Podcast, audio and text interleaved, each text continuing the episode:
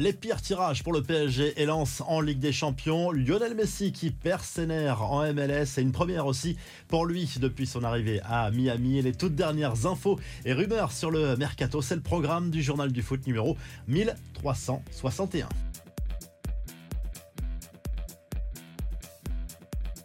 C'est le grand jour pour le PSG et Lens, les deux représentants français pour la Ligue des Champions version 2023-2024 vont connaître leurs adversaires en phase de groupe. Tirage au sort à partir de 18h à Monaco. C'est en clair, notamment sur Canal+.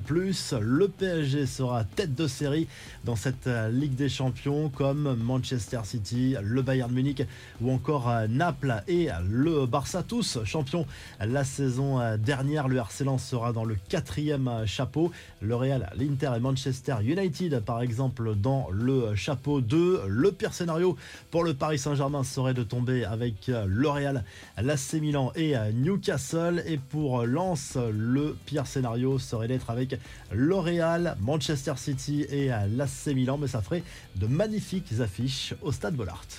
Premier couac pour Messi en MLS. La star argentine a vécu une soirée frustrante avec l'Inter Miami cette nuit face à Nashville. Score final 0-0. Pour la première fois, l'Argentin n'a pas été décisif. Pas de but ni de passe D. Un résultat qui n'arrange pas d'ailleurs le club de Floride qui rêve d'une folle remontada pour accrocher les playoffs. Le septuple ballon d'or s'est surtout accroché avec un joueur adverse, Jack Maher. Il l'a même clairement insulté. L'Inter Miami devra composer sans Messi et les internationaux lors des trois prochains matchs à cause de la trêve internationale. Les infos en bref, le PSG s'offre un nouveau renfort en attaque. Les dirigeants parisiens sont parvenus à un accord total avec l'OL pour le transfert du jeune Bradley Barcola. Montant de l'opération 45 millions d'euros plus des bonus pour un contrat de 5 ans. Randall Colomani lui reste en salle d'attente à Paris. Il veut absolument rejoindre le champion de France, mais Francfort est très gourmand et attend un chèque approchant les 100 millions d'euros dans l'idéal. Ça pourrait se débloquer à 90 millions. En tout cas, le dossier est explosif. Mohamed Salah va-t-il faire le forcing pour rejoindre l'Arabie Saoudite? Le Daily Mail assure que le club d'Al fait le forcing pour enrôler le buteur égyptien qui a reçu une offre folle. La presse anglaise assure que le joueur est prêt à venir si Liverpool se laisse convaincre. Le champion en titre en Saudi Pro League veut offrir 137 millions d'euros aux Reds, ce qui pourrait faire basculer ce dossier. L'AS Monaco tient son gros coup de l'été avec la signature de Folarin Balogun. Arsenal récupère au passage un chèque de 40 millions d'euros, bonus compris pour l'ancien attaquant du Stade de Reims où il a inscrit 22 buts la saison dernière. Marseille de son côté récupère 18 millions d'euros, bonus inclus pour le transfert de Matteo Gendouzi à la Lazio.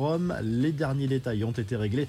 L'international français s'apprête à faire ses grands débuts en Serie A et l'échange avec Lorient entre Bamo Meite et Isaac Touré est en bonne voie. Et toujours concernant l'OM, voici le troisième maillot très original pour cette saison 2023-2024, une tunique volcanique orange et noir comme le peuple marseillais selon l'équipementier Puma. La revue de presse, le journal L'équipe se penche sur la guerre à distance entre John Textor et Jean-Michel Aulas qui vient de lancer une procédure pour bloquer les comptes de l'Olympique lyonnais. Rien ne va plus dans la relation entre l'homme d'affaires américain et l'ex-président emblématique des Gones. Côté Mercato, Mama Baldé et Ernest Nouama arrivent à Lyon. Du côté de l'Espagne, le journal Marca consacre sa une à Erling Haaland pour illustrer le tirage au sort de la phase de groupe de la Ligue des Champions. Ce jeudi, le Barça sera dans le chapeau 1, les deux clubs madrilènes dans le chapeau 2 et la Real Sociedad dans le quatrième chapeau. Et en Italie, la Gazette dello Sport se penche sur la fin de mercato de l'Inter Milan. Les Nerazzurri veulent recruter deux joueurs français au milieu de terrain, Tanguy Ndombele et l'ex-marseillais Maxime Lopez. Si le journal du foot vous a plu, n'oubliez pas de liker et de vous abonner. On se retrouve très rapidement pour un nouveau journal du foot.